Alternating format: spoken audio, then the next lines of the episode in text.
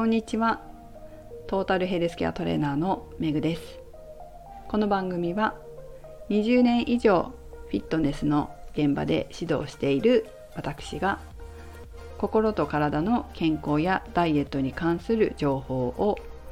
独自の視点で解説し配信する情報番組です。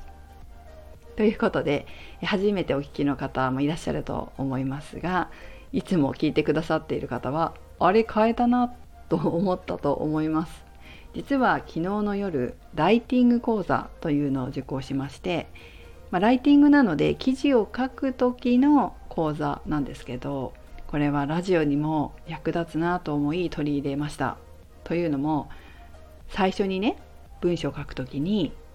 どの立場の人がどういう視点で書いている文章なのかっっていうことを入れないと初めて読む方は分かりにくいという教わってこれはラジオでも言えることだなというふうに思ったんです。それで今日からちゃんと丁寧にまた改めて話を話っていうか紹介をしていこうと思った次第です。今日いきなり考えたので、えー、また変えていくかもしれませんがお付き合いくださいさてでは本題に入ります。ここ2日ぐらい穴掘りダイエットについて解説しておりますが今日は昨日配信した情報の補足になります。2回まだ聞いていらっしゃらない方は是非そちらも聞いてみてくださいね。昨日は穴掘りダイエットでやりがちな感情食いをやめましょう直しましょうというお話をしました。これがですね私の指導経験だと女性に多いっていう傾向があるなーって思ったんですよ。と言いますのもまず男性の方から解説しますが私が見てきた中なのでもちろん違う方もいらっしゃると思うんですだから全部に当てはまるとは限らないと思うんですけど男性ってダイエットをするダイエットをすると決める決意するまでに結構時間がかかるんですよ。なんかダイエットうんとかってこうはぐらかす人が多いんですけど決めた時ダイエットするぞと決めると徹底的にやる人が比較的多い印象ですそして自分の目標までとことん集中してやり続け目標まで行ったらそこからキープするんですよね。でこの時昨日も少し話したと思うんですけど感情脳はあまり使わないんですよ。っていうか感情脳を使わずに本当に理性脳に理性の脳の方にダイエットに関してシフトしていってで感情的に食べるということを本当に少なくするというか理性脳で感情をコントロールしてとにかく目標まで達成するっていうことを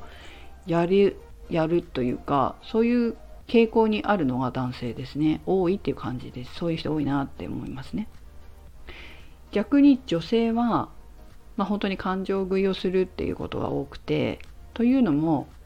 感情を使うのが好きな人が多いみたいですね女性の方が。そしてさらに感情を使うことは良いことだというふうに思ってらっしゃる方も多いように思います。感情を使うことは良いことだというふうに思ってる方には感情を使うのは減らした方がいいよっていうとなんか悪いことをしてるように感じる方もいらっしゃるかもしれませんけど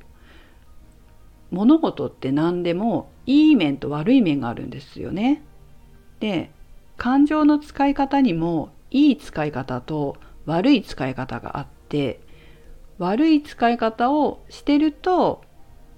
ダイエットだけじゃなくて人生の方でもあまりこういい方向に行かない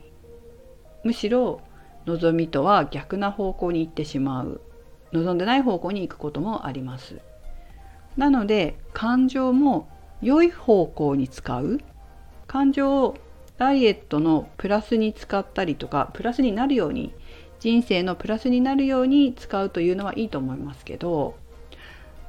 悪い方向に使ってしまうとまあ穴掘りダイエットダイエットだったらねそういう風になってしまうよっていうことで気をつけなければいけません。で人間の脳って傾向があるんですよ。特徴があるんですね。人間の脳っていうか脳ってね。習慣っていうか性質っていうかがいくつかあってこれまでの放送でも何個かご紹介してきたかと思うんですけど表層意識は一つのことしか認識しにくいっていうのも一つの特徴です。例えば今もし立っている方は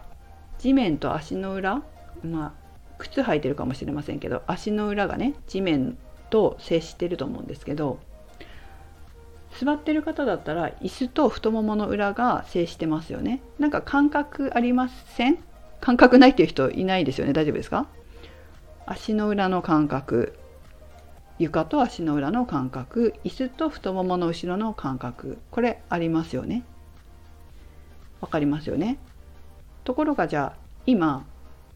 何時かちょっと時計見て教えてくださいって言った瞬間時計見ますよね時計見て「え何時だっけ?」って見た瞬間足の裏とか太ももの裏の意識って減りますよね。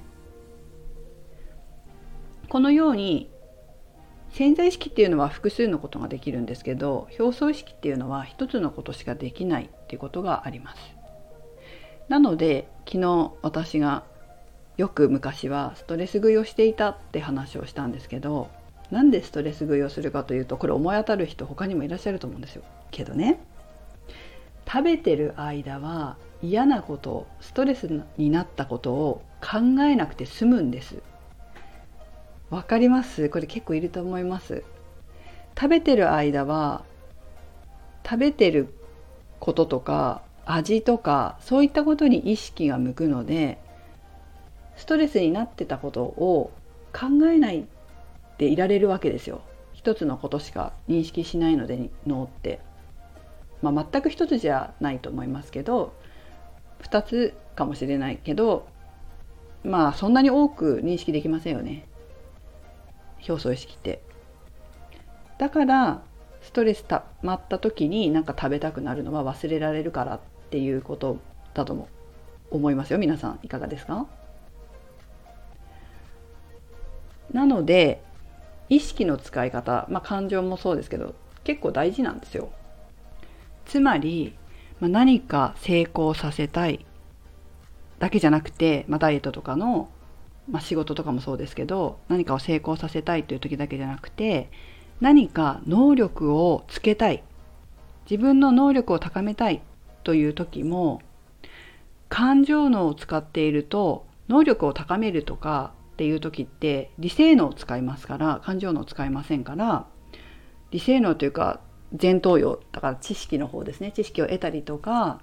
技術を高めるための脳みそを働かさなければいけないのでそれは感情脳とは別のところなんですよね。